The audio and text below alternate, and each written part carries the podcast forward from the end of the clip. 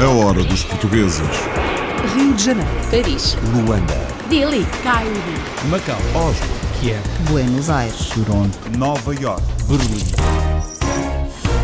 Um escritor por acaso, um português no Luxemburgo, oferece todo o dinheiro da venda dos seus livros a causas sociais e solidárias. Em dois meses foi vendido a mil exemplares tal livro. Foi naquela altura 3.500 euros que eu depois decidi doar para ajudar a reconstruir uma escola em Timor. Até o momento já foram transformados em bens essenciais 300 mil euros e 40 cadeiras de rodas deficientes a várias instituições, pessoas particular, seja crianças, pessoas de meia idade, terceira idade. Um escritor filantropo, um português no Luxemburgo. De São Martinho do Porto para Los Angeles, a cidade das estrelas norte-americanas, um jovem realizador português aposta em filmes que o façam recuar à origem. O próximo filme que eu quero fazer é um grande filme, é um feature film, não é um short film. Também é sobre história de Portugal, o Pedro e Inês, e eu, eu gosto da história tanto deles, a história de amor e paixão. O meu goal é para fazer esse filme sobre Pedro e Inês. Um filme sobre um episódio romântico e dramático da história de Portugal. Um músico português no Brasil tem tido bastante sucesso através do projeto instrumental Lucky Loop. São dois músicos, mas parecem mais. Eu uso uns loop stations, que são umas máquinas, são uns pedais, vá, em que tu consegues gravar para lá coisas que estás a tocar, não é? Em real time, não tem tempo real, e tu gravas e dás play e o que tu tocaste começa a ser reproduzido, ok? Ok, este é o homem dos pedais ou dos vários instrumentos em São Paulo, no Brasil. Aulas de cavaquinho e concertina em Bruxelas, um português dado à música popular, um minhoto nas instituições europeias, é o responsável. O Sol Minho é, refere-se a um ateliê de música popular portuguesa aqui em Bruxelas, no, no coração da Europa. É importante hum, transmitir valores ligados à tradição, à cultura, à arte. E, e a música popular portuguesa diz muito a esta gente. Para que a música popular portuguesa não deixe de se ouvir nem na capital europeia. Ao Oriente, a paixão pelas motas juntou dois portugueses numa garagem que é ponto de encontro e de convívio. Isto é um hobby, é para passar um bom tempo. Porque aqui é um ponto de encontro entre a malta das motas, número um. E número dois, quando eu preciso apertar qualquer parafuso, é aqui que eu venho. Alterar o, os espelhos e, e, um, e, uma outra coisa que tem que ser arranjada no, no tanque. Uma garagem para transformação de motas em Macau, projeto de dois sócios portugueses.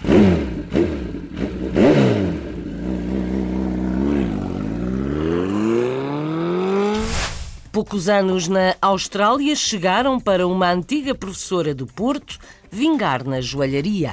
Quando cheguei cá à Austrália, comecei por explorar uh, jardins botânicos que eles têm por cá, que são imensos, e comecei a, descobrir pequenas sementes e plantas no chão e nas árvores. Algumas delas são nativas, outras podemos encontrar noutros países, e pensei, olha, por que não explorar este lado e tentar criar peças uh, inspiradas nestas sementes? A partir daí não parei. A inspiração de uma joalheira portuguesa na Austrália. O gosto pelas origens tem vindo a ganhar força entre os lusodescendentes. Em França, há novos negócios com novas estratégias. Os franceses vêm cá buscar o, o frango, vêm cá buscar novidades, produtos que eles não conhecem, o nosso vinho, que é muito conhecido, que seja do vinho branco, que seja o vinho verde, que seja o alvarinho, que seja o tinto, maduro, o verde, uh, gostam de encontrar produtos diferentes do que eles têm aqui neste país. Os produtos portugueses ganham fama entre os franceses. A banda recreativa madeirense da Venezuela é uma filarmónica com 35 anos, mas com dificuldades de sobrevivência. Uma das coisas que eu queria era ter mais músicos, mas pela mesma inseguridade os pais não, não podem, evitam os rapazes do ensaio, instrumentos sobretudo. A maioria já são instrumentos de cada quem que compraram, porque a banda não tem lucros para isso, não temos apoio de nenhum ente governamental que nos possa doar os instrumentos foram muito bom para poder ter mais gente. Faltam instrumentos à banda, faltam mais músicos, falta-lhes um salão e uma carrinha. Mas não falta vontade em continuar, nem falta o gosto pela música.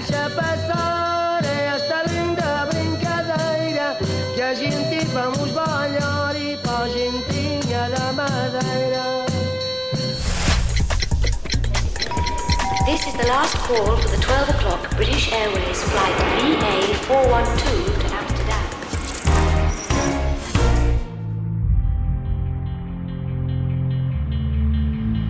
É conhecido como o escritor filantropo, um português no Luxemburgo. Era metalúrgico de profissão, mal sabia ler, mas a vida trocou-lhe as voltas e Antero Monteiro começou a dedicar-se às letras. Pouco a pouco foi escrevendo e no primeiro ano do novo século editou o primeiro livro. Vendeu-se bem e Antero Monteiro continuou.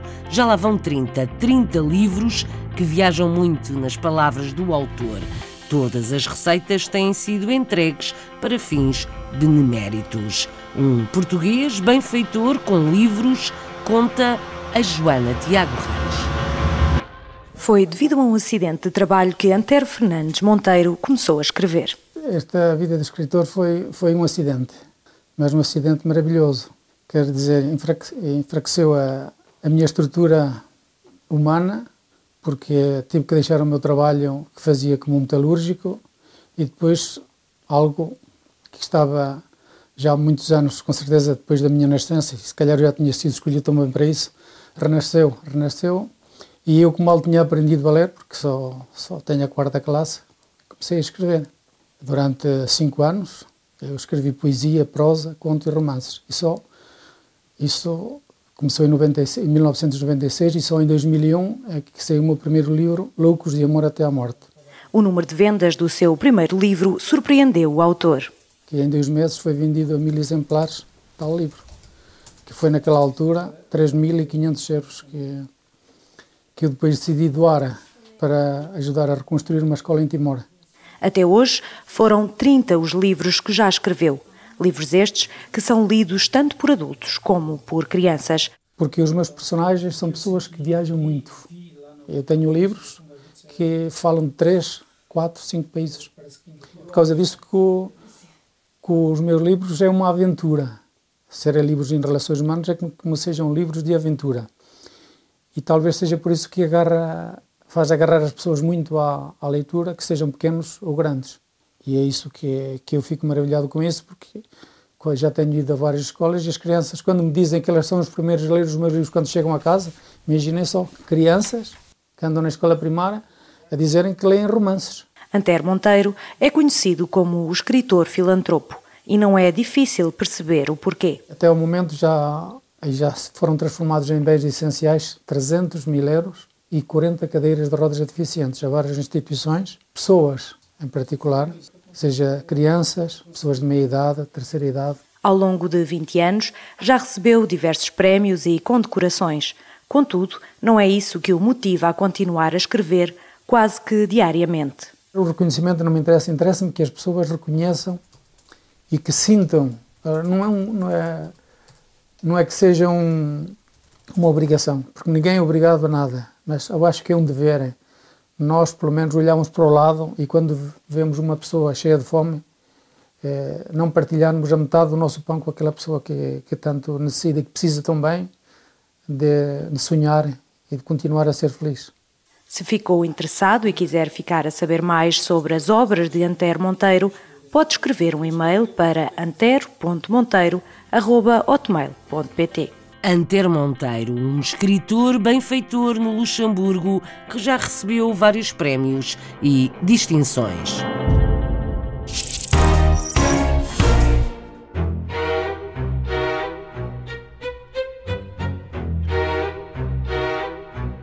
Um realizador de cinema luso-descendente tem feito filmes entre Los Angeles e San Diego. Com raízes portuguesas em São Martinho do Porto, Helder Pedro nasceu na Califórnia, mas fala como se tivesse crescido em Portugal e passou por cá algumas temporadas. É apaixonado por ficção, mas também pela história de Portugal e gosta muito de filmar em português ou com portugueses. O seu próximo objetivo é um filme com a história de amor e drama de Pedro e Inês. Apanhamos a boleia com Nelson Ponta Garça e viajamos para a Califórnia. Helder Pedro é mais um exemplo de um jovem português ligado ao cinema no sul da Califórnia. Com raízes no continente português, procura a sua sorte como cineasta em Los Angeles. Eu venho de São Martinho do Porto, eu tenho família lá e vivi lá, mas eu também sou da Califórnia, de norte, da uh, parte do norte. E também nasci em, em Berkeley, em Califórnia, e eu vivi cá há alguns anos. Mas agora eu estou em uh, Califórnia do Sul a trabalhar nos meus, no meu trabalho. Helder Pedro tem procurado realizar e produzir trabalhos que tenham sempre uma ligação com Portugal. E eu sempre gosto uh, de fazer trabalhos sobre a minha ligação de Portugal. Então, eu gosto de trabalhar nos filmes que, que têm o aspecto de Portugal, histórias portuguesas e com, com pessoas portuguesas. O sul da Califórnia é o local ideal para a produção de filme independente. O sul da Califórnia é muito bom para aqueles que querem fazer filmes ou trabalham nos filmes, especialmente em Hollywood, mas também uh, em San Diego há muito trabalho e eu consegui arranjar um trabalho lá em San Diego, onde eu posso fazer o que é que eu gosto, os filmes. Também eu posso fazer os meus filmes ao mesmo tempo. Então eu gosto deste aspecto em que não sei se eu ia conseguir isso em qualquer outro sítio. Helder Pedro dedica sobretudo a filmes independentes e sci-fi. Eu fiz filmes que não são portugueses, mas são uh, histórias com sci-fi. Eu também gosto o sci-fi e fantasia e eu fiz um filme em 2015 sobre um shapeshifter, um, alguém que pode mudar o seu aspecto, qualquer pessoa. Então eu fiz isso e foi muito bom. Eu ganhei alguns prémios e, foi, e o filme andava a alguns sítios nos festivais.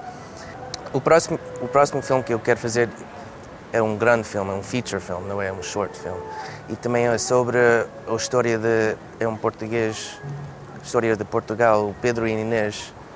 E eu, eu gosto da história tanto deles, a história de amor e paixão. E eu quero uh, o meu o meu goal é para fazer esse filme sobre Pedro e Inês.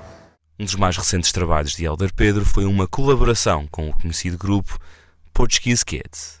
Trabalhei com os Portuguese Kids, que são muitos uh, conhecidos no mundo sobre uh, o aspecto de viver com família portuguesa no estrangeiro. Eles são muitos uh, famosos, muitos populares. Quero dizer olá à minha família e aos amigos em São Martinho do Porto eu quero visitar lá este verão, mas não sei. Vamos ver. Helder Pedro é um jovem cineasta português com raízes em Berkeley, a residir em São Diego. Um luso-descendente na indústria norte-americana do cinema, com um gostinho especial por alguns quadros da história de Portugal. A hora dos portugueses.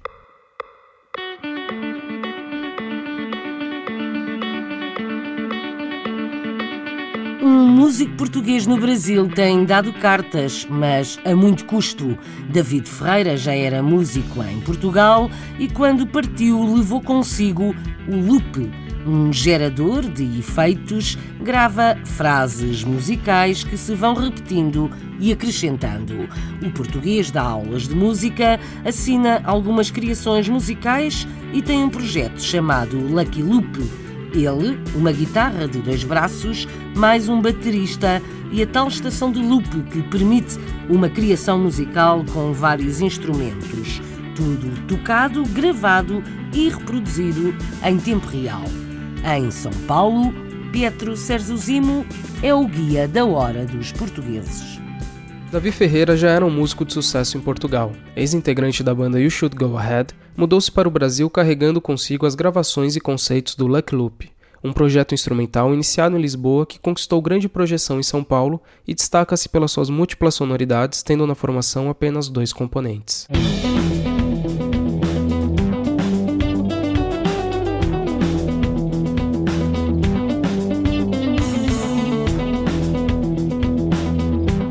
Uh, são duas pessoas, eu e um baterista.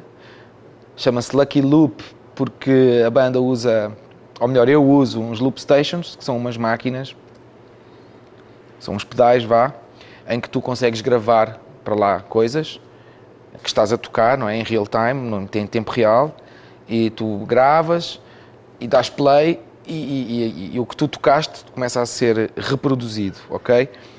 Portanto, as nossas composições uh, têm princípio, meio e fim, mas é tudo feito na hora, é tudo tocado na, na hora. Então a gente tem músicas que se calhar a meio da, da música tu, tu estarás a ouvir cinco ou seis instrumentos.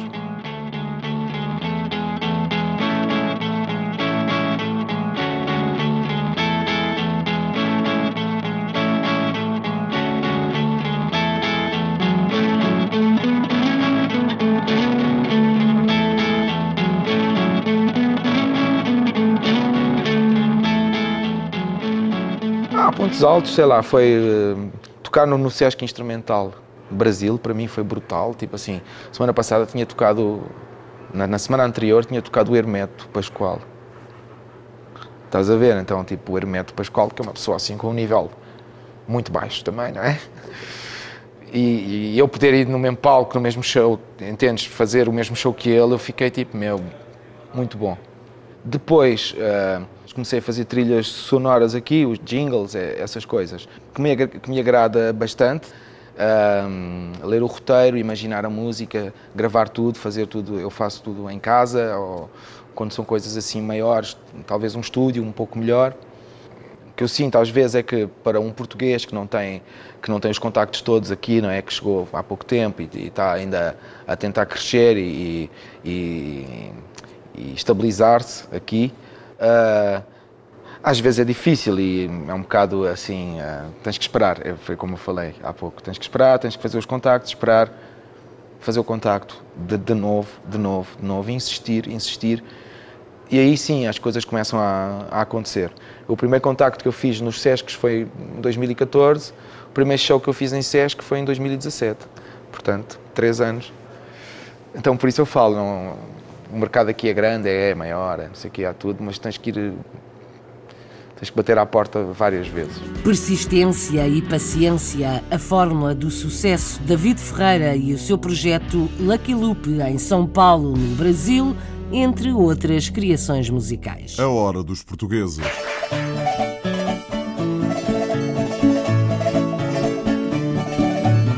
Diria que há aulas de cavaquinho e de concertina na capital europeia? É missão voluntária de um minhoto que quer ajudar a manter viva a tradição da música popular portuguesa. António Fernandes trabalha em instituições europeias e, nos tempos livres, dá formação em cavaquinho e concertina. Diz que faltam tocadores nos ranchos folclóricos portugueses na Bélgica. Leandro está a aprender concertina, é adolescente, mas há formandos dos 10 aos 70 anos de idade. O Carlos Pereira foi a Bruxelas conhecer este projeto. António Fernandes chegou à Bélgica em 1977, ainda jovem. É minhoto, em criança trabalhou e só depois foi estudar para Lisboa. Agora é funcionário nas instituições europeias, embora seja um apaixonado pela cultura popular. Vim para a Bélgica e por aqui fiquei, por aqui fui ficando, numa ligação muito forte a Portugal e, e depois à Europa também, visto que logo que Portugal integrou a União Europeia eu uh, fiz alguns concursos gerais e consegui dois e dos dois tive que escolher um e, e, sou funcionário nas instituições europeias, o que me permite também ter alguma vontade, ter algum tempo para me dedicar a estas coisas de, de apoio, de solidariedade, de, de, ensino. Já dei aulas de francês, já, sempre na base do benevolado. António Fernandes sempre frequentou o mundo associativo português em Bruxelas, mas recentemente decidiu deitar mãos à obra e criou um espaço de aprendizagem musical, a Solminho. O Solminho é, hum, refere-se a um ateliê de música popular portuguesa, aqui em Bruxelas, no, no coração da Europa, importante hum, transmitir valores ligados à tradição, à cultura, à arte. E, e a música popular portuguesa diz muito a esta gente eh, portuguesa. Aliás, vemos o número de ranchos folclóricos existentes também na Bélgica atualmente. Já houve seis, atualmente são quatro. E uma das coisas que falta muito é precisamente tocadores de instrumentos. Uh, acontece de fazer vir de Portugal uh, de tocadores para um festival de folclore, por exemplo, porque cá não há quem toque instrumentos. Uh, decidi porque foi um instrumento que sempre gostei e também porque tinha amigos que tocavam e depois comecei a tocar e apanhei gosto e, com, e depois vinha às aulas e agora já toco mais ou menos. António Fernandes costuma dizer que quando tinha 20 anos não tocava nenhum instrumento, mas dois anos depois já sabia tocar cavaquinho e concertina. Nunca frequentou escolas de música e por isso utiliza métodos práticos para a transmissão de saber. A base da escola, do ateliê, é a concertina. Está muito em voga em França também, na Suíça e agora na Bélgica também. Uh, o cavaquinho e a viola, que, que acompanha o, o, o, cavaquinho e que acompanha também uma estúrdia, uma rusga.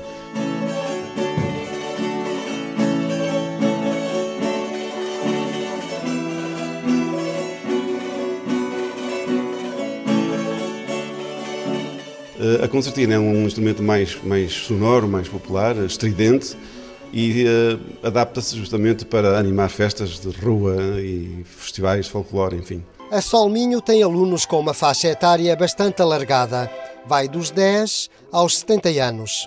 Não se trata de uma escola de música no sentido mais tradicional e por isso António Fernandes recorre a outras associações. Eu, para já, sou sozinho. Estivemos numa altura no campo maiorense, já estivemos na APEP também e agora estamos na Casa do Benfica em Bruxelas, num enquadramento de luxo, diria, para, para dar aulas de música popular portuguesa. E um, sou sozinho nisto, vamos a ver a evolução. Pode ser que daqueles que saiam desta escola de uma aprendizagem depois ensinem a outros. E a ideia é precisamente essa também, é a transmissão de conhecimentos a outras pessoas e uh, parar é que não e vamos isto uh, isto comporta alguns sacrifícios porque é preciso deixar a, a família a casa enfim deslocar-se estar e, e ensinar mas é um prazer também os alunos não pagam absolutamente nada para aprender a tocar o instrumento e António Fernandes tem um só sonho ver os alunos a quem hoje ensina a tocarem amanhã nos grupos de folclore portugueses na Bélgica. Ateliês de música popular portuguesa em Bruxelas, por Carolice de um Minhoto. A hora dos portugueses. This is the last call for the 12 o'clock British Airways flight VA412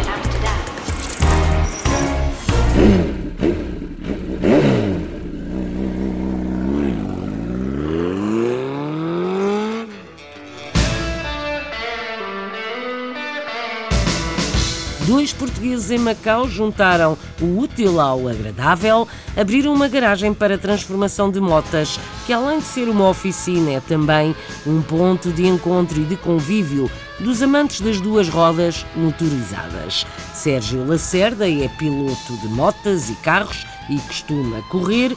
André Allan não pratica, mas gosta e é engenheiro mecânico. Vamos ouvi-los a ambos e também a alguns clientes desta garagem. A reportagem para a Hora dos Portugueses em Macau é de Ana Isabel Dias.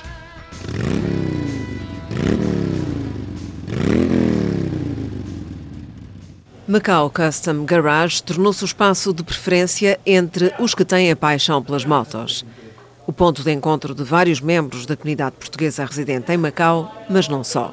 Chinesa, Inglês, uh, expat, uh, sim, toda a gente, são todos bem-vindos, toda a gente aparece aqui, seja pelo que for.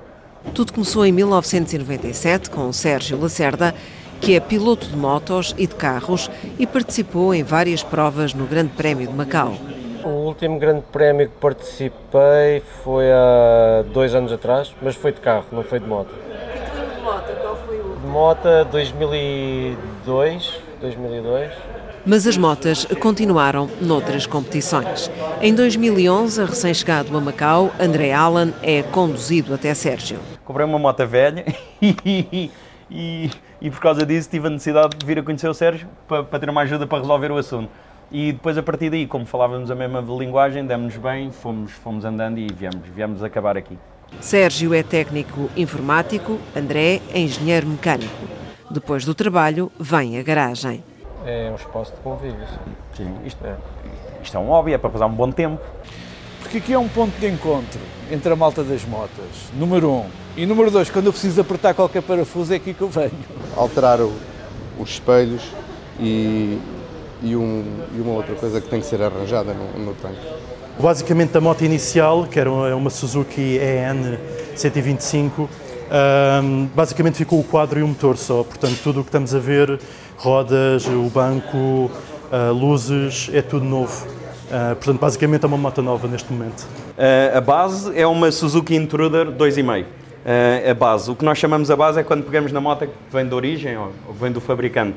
E depois nós, a partir daí, inventámos um bocadinho e neste momento uh, o que nós fizemos foi um trabalho bobber. A moto é um trabalho de custom, 100%, e foi tudo mudado do princípio ao fim. É, esta é a moto que eu estou a correr este ano. Aliás, corri o ano passado e este ano também. Uh, no campeonato local de Macau, de 250 de cilindrada. Já foram vários os prémios, ainda não, não consegui chegar lá ao topo. Uh, fiquei em segundo no campeonato o ano passado. Vê se vou ficar em primeiro este ano. Este ano acho que sim. Esta moto é transformada por mim, é patrocinada por, uh, por outra equipa, por, patrocinada por uma equipa, mas eles dão-me, autorizam-me a, a modificar como eu quiser nós ao fazermos sempre qualquer coisa diferente, qualquer coisa nova, nem que seja um, um bocadinho mais de desafio, é bom. E nós depois explicamos um ao outro. Ele, ele, ele costuma dizer, não consegues fazer isso, eu quero ver, não vais conseguir. E eu, não, está bem. Os desafios são constantes e diferentes, o que faz desta garagem um espaço sempre em rotação.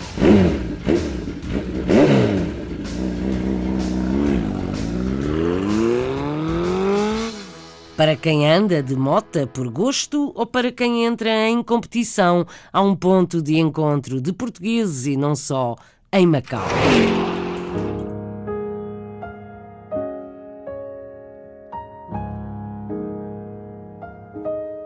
Uma joalheira portuguesa na Austrália deu uma grande volta à sua vida. Era professora de matemática no Porto, mas a necessidade e a curiosidade fizeram-na despertar para a joalharia. Há três anos mudou-se para Melbourne e dedica-se a criar peças inspirada no ambiente que a rodeia, acima de tudo entre as plantas. Filipa Borges Santos faz as apresentações. Manuela Igreja trocou o Porto por Melbourne há cerca de 4 anos para vir à procura de novas experiências e conhecer outras culturas. Foi professora de matemática, mas hoje é uma joalheira de sucesso e explica-nos como nasceu a paixão por esta arte. Quando estava a dar aulas comecei a, a dobrar, portanto a usar a técnica do origami para motivar mais os meus alunos e desde aí nunca parei. Senti a necessidade de começar a usar as peças que dobrava e por isso comecei a fazer bijuteria com, com o origami e depois disso uh, senti curiosidade por saber como é que se faziam mesmo as peças e comecei a estudar a joalharia no Porto. Saltei do origami para a joalharia. Portanto, deixei agora um bocadinho a matemática de lado e estou a tempo inteiro a trabalhar com, com joalharia. Não é apenas na matemática, no origami, que Manuela vai buscar inspiração para as suas joias tão originais. Okay. Então, quando cheguei cá à Austrália, comecei por explorar uh, os jardins botânicos que eles têm por cá, que são imensos, as reservas, que estão muito bem uh, cuidadas, e comecei a, a, a, descobrir pequenas sementes e plantas no chão e nas árvores. Algumas delas são nativas, outras podemos encontrar noutros países. E, e pensei, olha, por que não explorar este lado e tentar criar peças com, uh, inspiradas nestas sementes? A partir daí não parei, portanto, continuo a selecionar novas sementes, novas plantas. Gosto muito de suculentas, portanto, de catos, também é, é uma das minhas paixões. Foi assim. Sendo um trabalho não só criativo, mas também muito minucioso, Manuela confessa o maior desafio que já enfrentou neste seu trabalho. O desafio maior que tive até hoje foi um, um anel de noivado para uma australiana.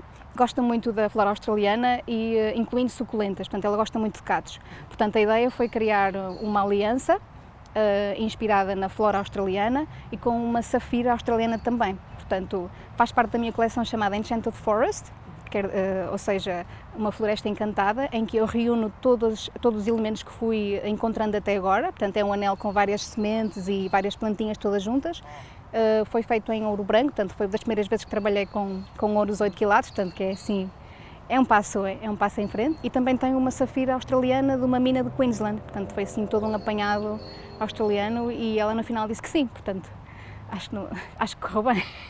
Podemos encontrar as joias de Manuela em vários locais. Uh, tenho uma loja online que criei o ano passado, portanto é manueligreja.com. Também vendo para galerias aqui na Austrália, maioritariamente em Vitória, Melbourne, que é onde, onde moro agora. Sem dúvida mais galerias ou lojas de design. Além disso, também faço alguns mercados, de forma agora mais pontual, porque tive uma bebê. Também vou dividindo o meu tempo entre as minhas duas criações. Os mercados são muito bons para criar um, seguidores nas redes sociais, como o Instagram e o Facebook, que funcionam muito bem aqui na Austrália e, e funcionam muito bem. Portanto, é, é um leque, são, são, várias portas abertas, as pessoas podem encontrar no meu trabalho de várias formas. Para finalizar, perguntámos a Manuela as três palavras que pensa quando ouve a palavra Portugal. Pastéis. É só uma palavra, porque eu não sou esquisita e pode ser qualquer um, qualquer pastel. Um, férias e longe. Gostava que fosse mais perto. Mas não se pode ter tudo. E eu estou bem cá. RDP Internacional. Portugal aqui tão perto. RDP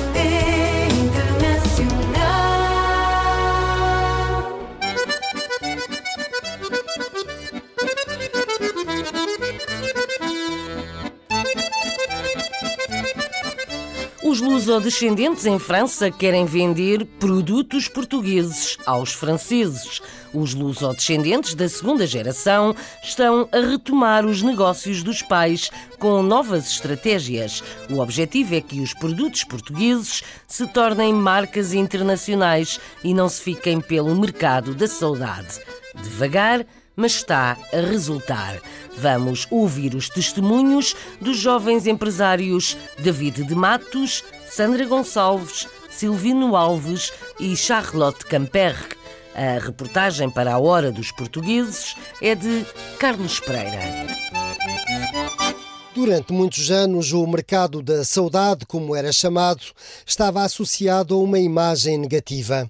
Mas a verdade é que, por exemplo, em França, a comunidade portuguesa foi uma importante alavanca de promoção dos produtos portugueses. Os jovens lusodescendentes vão pouco a pouco tomando conta das empresas dos pais e são cada vez mais ambiciosos. Acho que meus pais estão à espera de mim é disso, é de um dia a transformar Compal, Sumol, Superboc em marcas internacionais, quer dizer que você pode ir a qualquer loja e não, é, não vai ir ao, ao, na ala portugueses para encontrar esse produto, vai, ter, vai poder ir à ala da cerveja e vai ter, lá, vai ter lá a marca.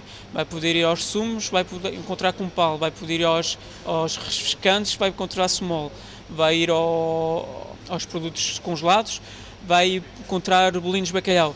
O objetivo é esse, vai encontrar nos álcools, vai encontrar os nossos portos, nos vinhos, os nossos vinhos o objetivo é esse, é internacionalizar os produtos portugueses. Não vou dizer fazer como a Coca-Cola, mas a Coca-Cola conseguiu fazer, entrar em todas as lojas. Você, quando vai aos sumos, aos refrescantes, está lá sempre Coca-Cola.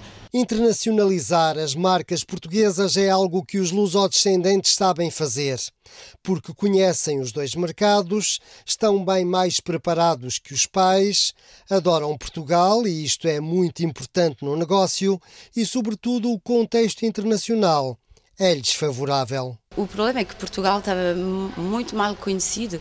As pessoas conhecem tudo o que é uh, países de, mediterrâneos, a Itália, a Grécia, a Espanha, mas Portugal só pensam assim, no, só tinham ideia dos imigrantes, uh, do bacalhau, uh, que é que, das mulheres de limpeza, do, de, dos imigrantes que estão aqui. E era muito a imagem era, era, muito reduzida.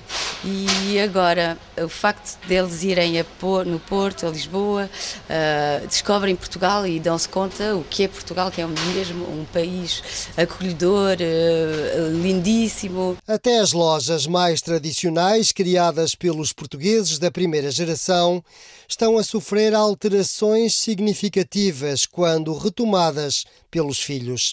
O público francês continua na linha de mira. Os franceses vêm cá buscar o, o frango, vêm cá buscar novidades, produtos que eles não conhecem, o nosso vinho, que é muito conhecido, que seja do vinho branco, que seja o vinho verde, que seja o alvarinho, que seja o tinto, maduro, o verde, uh, gostam de encontrar produtos diferentes do que eles têm aqui neste país. Não podemos enganar o público francês com um vinho assim, mais ou menos. Temos que fazer uma coisa diferente não temos que esquecer que o Portugal tem caste uh, um, indígena. Quer dizer que são caste que encontra-se unicamente no Portugal, são caste propriamente de Portugal. E temos que apoiar nisso para fazer a diferença. Fazer a diferença comercializando produtos de excelência parece ser a receita destes lusodescendentes que querem absolutamente levar os produtos portugueses até às mesas dos franceses. Devagar se vai ao longe. A hora dos portugueses. Falta muita coisa à banda recreativa madeirense da Venezuela, mas não falta vontade em dar música e manter a tradição. Existe há 35 anos, com muito esforço e dedicação dos músicos e do maestro. Francisco Xavier dirige a banda onde há portugueses, luso-venezuelanos e venezuelanos sem ligação familiar a Portugal. É o caso de Geisel Carrilho, que toca trompete, David Abreu toca clarinete, é luso-descendente, nunca esteve no país dos pais, mas quer dar continuidade à sua cultura de origem. Nesta banda madeirense na Venezuela, faltam instrumentos, faltam mais músicos, falta um salão, falta um meio de transporte. Mas ninguém diria quando a música se faz ouvir. Felipe Gouveia faz a reportagem para a Hora dos Portugueses.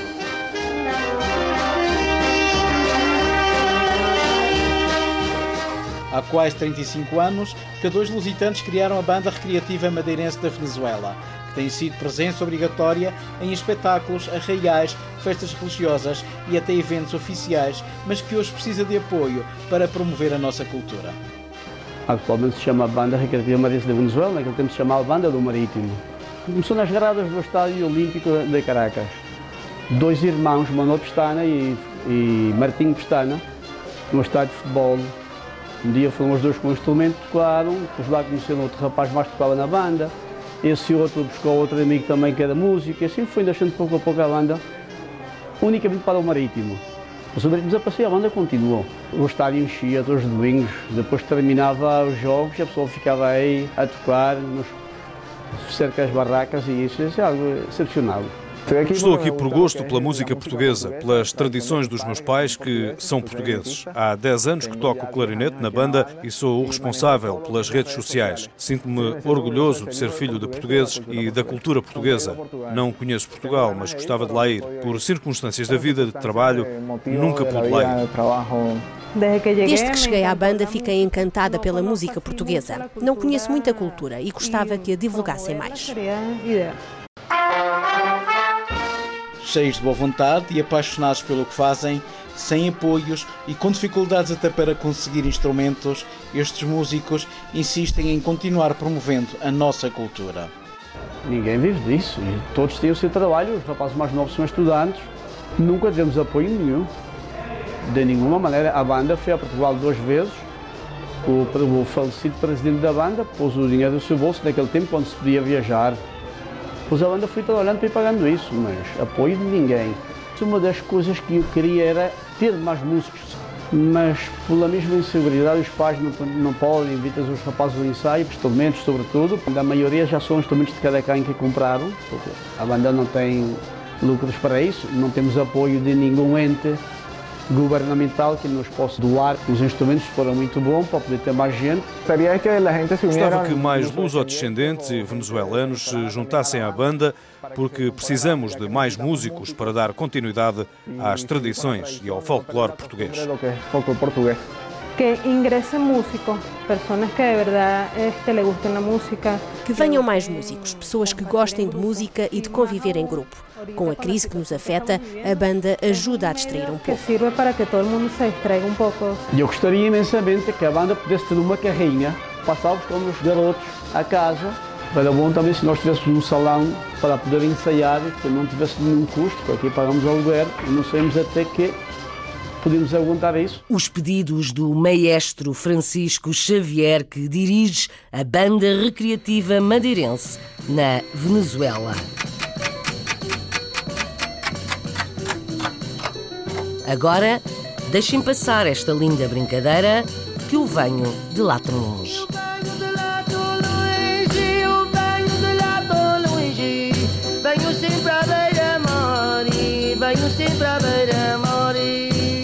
A Hora dos Portugueses, com apoio técnico de João Carrasco, sonoplastia de Paulo Cavaco, edição e apresentação de Isabel Gaspar Dias.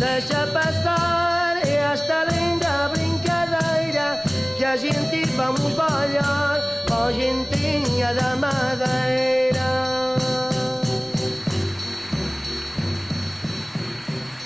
A Hora dos Portugueses. This is the last call for the 12 o'clock British Airways flight VA412